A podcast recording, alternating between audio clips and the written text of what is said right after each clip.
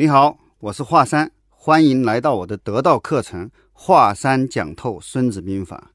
这一讲呢，我们到谋攻篇的最后一讲。前面两篇我们讲了谋攻篇的前两个要点，第一个是不战而屈人之兵，第二个是上兵伐谋，其次伐交。这一讲呢，我们主要讲用兵之法。用兵之法是什么？四个字儿：兵力原则。不是说谁的智商高谁能赢。大家的智商都差不多，是谁的兵多谁能赢？孙子兵法是这么讲的：故用兵之法，实则为之，武则攻之，备则分之，敌则能战之，少则能逃之，不弱则能避之。什么意思呢？先说实则为之，说如果你要打包围战，必须十倍于敌人的兵力，你才能包围。因为包围包围，你要四面包围啊。只围一圈，围得太薄还不行，他一突围就跑掉了。所以在外面呢，还要再围第二圈。第二圈的话，半径更大了，需要的人也更多了。所以你随便一算，就得十倍的兵力才够。五折工资，如果要打进攻战的话，需要五倍的兵力，因为防御容易，进攻难。克劳塞维茨说，防御是较强的作战形式。这时候呢，就是一夫当关，万夫莫开呀。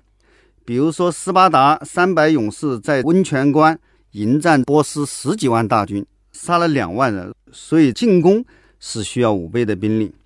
倍则分之，就是现在我们的兵力是敌人的两倍，两倍我打他总没问题吧？孙子说：“等等，最好呢，我们把它分割成两段，一段一段的吃。那我把它分割成两段之后，我不就是四倍的兵力？”去打这个进攻战了吗？敌则能战之，这里的敌是敌逢对手的敌，双方的兵力差不多，差不多怎么说？孙子就说：敌则能战之，撞上了我也可以一战，不输给他。但是如果是我提前我来安排筹划怎么打，我一定不会用相等的兵力去跟他打，我要研究怎么形成优势兵力再跟他打。少则能逃之。如果我们的兵力比他少，逃之，赶紧跑。这就毛主席说的：“打得赢就打，打不赢就跑，赶紧跑，不丢人。不弱则能避之。如果跟对方兵力差距比较大，那不能等对方发现了再跑，要早早的我就躲得远远的，不让他发现我在哪。所以，我们说《孙子兵法》不是以少胜多之法，而是以多胜少之法。我们很多人呢，老是幻想什么以少胜多，花小钱办大事儿，四两拨千斤，这都是一厢情愿，这属于很小很小的概率的事儿啊，通常是不行的。那么我们看兵法讲兵力原则，兵力原则要以多胜少，但是我们怎么能有比敌人更多军队呢？双方的军队都兵力都差不多，怎么办呢？这个时候呢？就靠什么？靠行军，靠运动，在局部形成优势。这就是毛主席说的“集中优势兵力打歼灭战”。比如说，四渡赤水出奇兵，就是毛主席指挥中央红军通过来回的穿插运动，调动敌人，然后呢，形成局部优势，一块一块的吃掉这个敌人。从整体来看呢，它是以少胜多。但是每一次到战场交火的时候，他都是以多胜少，所以以少胜多的方法就是以多胜少，是局部的以多胜少。从小我们历史课本上面就讲说，我们用小米加步枪打败了国民党八百万美式装备的蒋军，是吧？这两句话呢，也得要拆开来说。小米加步枪是三十年代，是在红军时代。打败八百万蒋军呢，是在四十年代，在那个时候已经到了解放战争的年代。那时候我们可不是小米加步枪了，三大战役：辽沈战役、淮海战役、平津战役啊，那都是坦克大炮打的，不是小米加步枪打的。所以战争还是一个实力的决斗。如果说兵法有第一原则，那肯定不是兵不厌诈，而是兵力原则，以多胜少。克劳塞维茨在《战争论》里面说了这么一段话，他说：“战争的原则是兵力原则，似乎人人都同意，但是他们真的同意吗？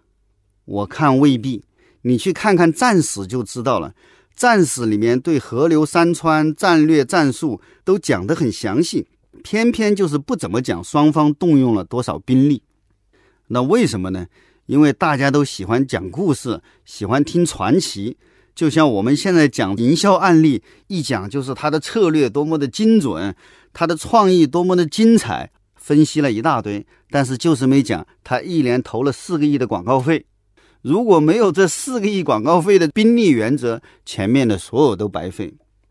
克劳塞维茨说：“一倍以上的兵力优势就足以打败任何优秀的将帅，就算是拿破仑，当他的兵力优势不在的时候，他也赢不了。兵力有多重要呢？再讲一个例子：秦国统一六国，最后一个消灭的是楚国，前面五国。”都已经灭完了，就剩一个楚国了。秦王就召开军事会议，准备灭楚，就问了哪位将军愿意出征啊？大家都愿意，那要多少兵呢？这时候秦国这个大将叫王翦，他就出来说，非得要六十万兵不可，差不多全国军队都得交给他了，这要价也太高了。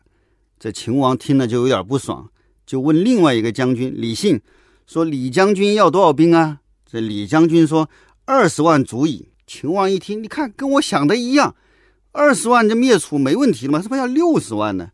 六十万兵给你去灭他，算什么本事啊？二十万你去灭了才算本事吗？这就把消灭楚国的这个重任呢，交给了李信。李信跟这个蒙恬这两个大将就带了二十万兵马伐楚，然后呢大败而回。秦王这回服了，去找这个王翦道歉。王翦呢，条件还是不变，六十万兵。最终，王翦是率六十万秦军，完成了灭楚的大业，统一了中国。所以，兵力原则在经营上给我们什么样的启示呢？我经常讲一句话，说所有的增长都是投资拉动。你再好的主意，没有投资，你什么也干不成。那什么样的投资呢？就是要压倒性的投入。我们做任何事情，要么是压倒性的投入时间，要么是压倒性的投入金钱。多数情况下是时间和金钱都要压倒性的投入，才能成功。如果想要花小钱办大事，想要四两拨千斤，那就是自欺欺人。总结兵力原则，我们就说八个字：投入越大，风险越小。那么讲到这里呢，《孙子兵法》的这个前三篇，就是《史记》作战和谋攻篇呢，就快要结束了。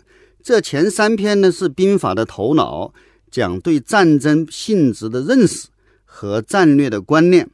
在他快要结束的时候呢，孙子呢在这里做了一个小小的这个总结：一是总结一个将领在战争中发挥的作用；第二呢是总结国君。面对军事应该什么样的一个态度？第三呢，就提出了《孙子兵法》里面的那句名言，叫做“知彼知己，百战不殆”。将帅和国家君主的关系应该如同斧木和车轮一样紧紧相依。这是一辆战车嘛？将帅呢，就是这个君主的辅佐和栋梁。如果团结紧密无间，这国家一定强盛，战车就能滚滚向前。相互如果有空隙呢，将领和国君配合不当呢，国家一定会衰弱，战车也会轻浮。